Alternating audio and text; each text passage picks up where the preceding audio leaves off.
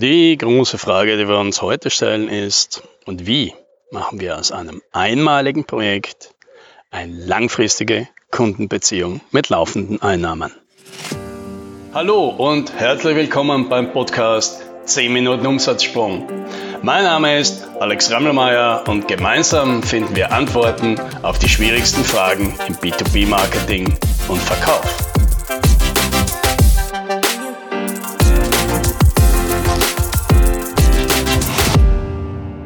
Letzte Woche hatte ich wieder ein Gespräch mit einem Softwareunternehmer und ja, das Problem war eines der häufigen. Ja, wir haben keine regelmäßigen Einkommen, wir sind sehr projektlastig und deswegen brauchen wir natürlich immer wieder neue Projekte und das wird immer schwieriger, je mehr Mitarbeiter wir haben. Ja, und natürlich war dann meine Frage, naja, warum sie dann das nicht umbauen, ja, also auf ein Geschäftsmodell, das ihnen laufende Einnahmen bringt und schon mal im Voraus so die Hälfte oder zwei Drittel aller Mitarbeiterkosten mit langfristigen Verträgen deckt. Ja, meinte der, das wäre natürlich ganz toll. Aber wie soll denn das gehen? Da müssen wir ja zuerst mal eine extra Software entwickeln, irgendeine so SaaS-Lösung, das müssen wir dann vorschießen und wenn das nicht funktioniert und dazu haben wir jetzt ja auch keine Ressourcen und so weiter. Ja, da ist mir wieder mal eingefallen. Die meisten Unternehmer denken, man kann so ein Geschäftsmodell ja, so ein, irgendwas mit Recurring Revenues, mit so Abo-Modellen. Äh, das kann man nur aufbauen, wenn man das von vornherein so plant. Ja? Und das stimmt halt nicht. Ja, und dazu möchte ich jetzt ein Beispiel äh, bringen aus meiner Vergangenheit. Dort ging es um die Situation, es gab ein größeres Unternehmen.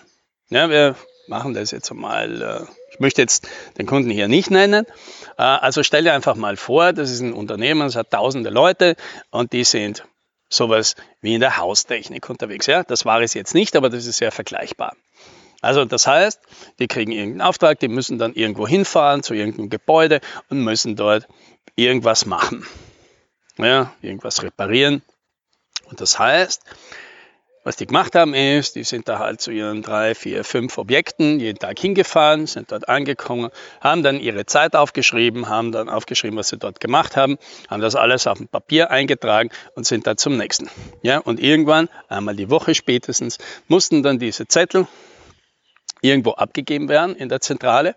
Dort haben drei Personen diese ganzen Zettel irgendwo in den Computer geklopft. Da sind natürlich immer wieder Fehler passiert, weil man das nicht lesen konnte, was der gemacht hat, oder weil halt Tippfehler passiert sind. Deswegen musste das alles natürlich noch einmal geprüft werden. Und weil das natürlich ein sensibler Bereich ist, weil da hängt ja Geld dran, dass die Kunden dann zu viel oder zu wenig bezahlen oder die Mitarbeiter zu viel oder zu wenig kriegen, war das Ganze natürlich auch immer wieder mit ein paar Aufregungen verbunden.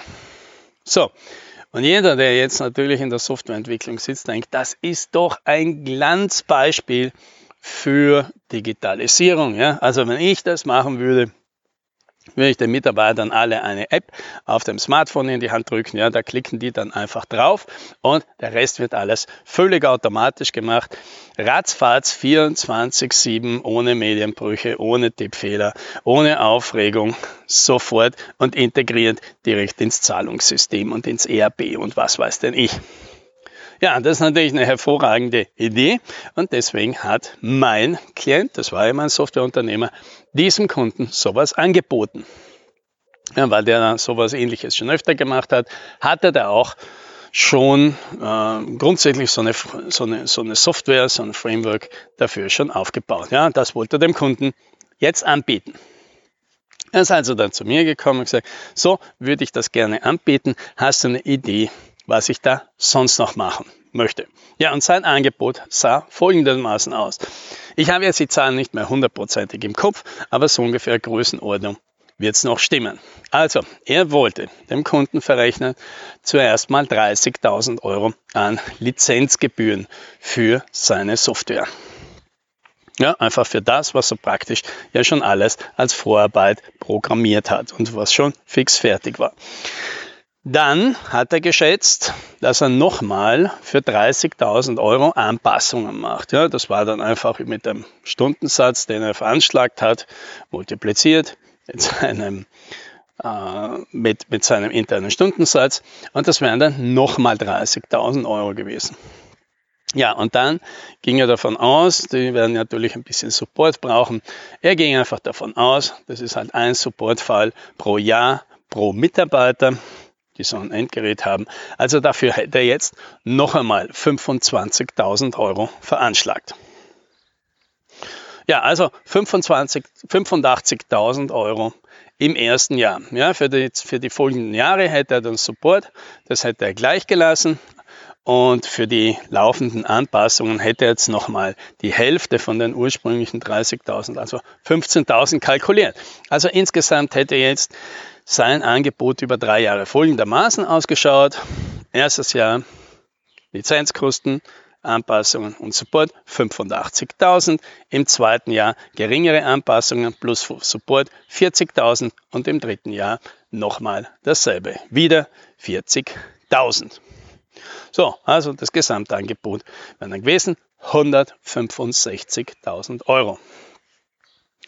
So, jetzt eben die Frage, soll man das anders machen? Soll man das anders darstellen? Ja? Und die Frage, die ich dann halt gestellt habe, diesem Unternehmen gesagt, naja, stell dir mal vor, du wärst dieser Kunde und du hättest jetzt all diese Schwierigkeiten, die du da beschrieben hast. Das heißt, der hat einerseits Personal, das bei ihm in der Zentrale sitzt und einfach nur stupid irgendwelche Zettel runterschreibt, die sich mit den Mitarbeitern rumärgern, dass die nicht schön schreiben und dass die sich ständig beschweren. Du hättest von den ganzen Mitarbeitern da draußen die Schwierigkeiten, dass die sich immer wieder ärgern, dass das nicht funktioniert, dass sie so lange brauchen, um diesen ganzen Papierkram zu erledigen, dass sie in der Zeit nicht arbeiten können, sonst könnten sie vielleicht ein Objekt oder zwei mehr die Woche machen, wenn sie das nicht alles machen müssen. Die müssen umsonst in die Zentrale fahren, äh, das alles abgeben und so weiter. Und du hättest das,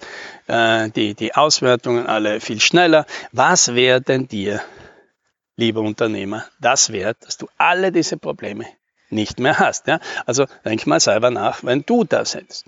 Ja, und mein Unternehmer meinte, naja, wenn das jetzt meine Firma wäre, also ich schätze, ich wäre wahrscheinlich bereit, 50 Euro im Monat pro Mitarbeiter zu sparen, weil das ist ja ganz offensichtlich, dass das schon meine absolute Mindestersparnis wäre, ja, abgesehen von dem ganzen chaotischen Drumherum, das ich dann auch nicht mehr habe. Gut, ja, gut, dann nehmen wir das mal her, gehen wir davon aber aus, der hat das jetzt mal ein paar tausend, also der will vielleicht jetzt nicht ganz so viel zahlen, also sagen wir jetzt mal wir gehen halt mit dem Preis deutlich runter und sagen diesem Kunden, lieber Kunde, pass mal auf, du hast jetzt all diese, diese, diese Aufwände und diese Zeitverlust und diesen Ärger und dieses äh, Personal, das du besser woanders einsetzen könntest. Das war's, ich nehme dir das jetzt alles weg für 15 Euro pro Monat und Benutzer. So, und gesagt, na, wie wird das klingen? Er sagt, na ja, das klingt doch eigentlich ziemlich gut. Und gesagt, dann bietet man es eben genau so an. Und das hat er jetzt dann auch gemacht. Wir haben das Angebot einfach rumgeschrieben, da steht nichts mehr drin von Anpassungskosten und Lizenzkosten und Supportkosten, sondern einfach eine ganz einfache Flat Fee und da ist alles drin, was der Kunde braucht und in Zukunft brauchen könnte. So, rausgekommen ist, das waren 250.000 Euro pro Jahr. Ja, also wir reden da von einer Differenz von einer halben Million für exakt, exakt das gleiche System. Und wir haben nichts anderes gemacht. Wir haben technisch genau dasselbe gemacht wie vorher in einem Projektgeschäft. Wir haben es dem Kunden nur in einer Art und Weise verkauft, wie er es selber am besten versteht. Weil der Kunde denkt ja nicht, ja, jemand, der so einen Service anbietet, der denkt ja nicht in Lizenzen, der denkt ja nicht in Software, der denkt ja nicht an Anpassungsstunden, sondern der denkt in seiner Welt. Nämlich, dass er dort viele Leute hat, die halt jetzt Ärger haben, nicht produktiv sind unnötige Dinge machen müssen und du nimmst dem das ab.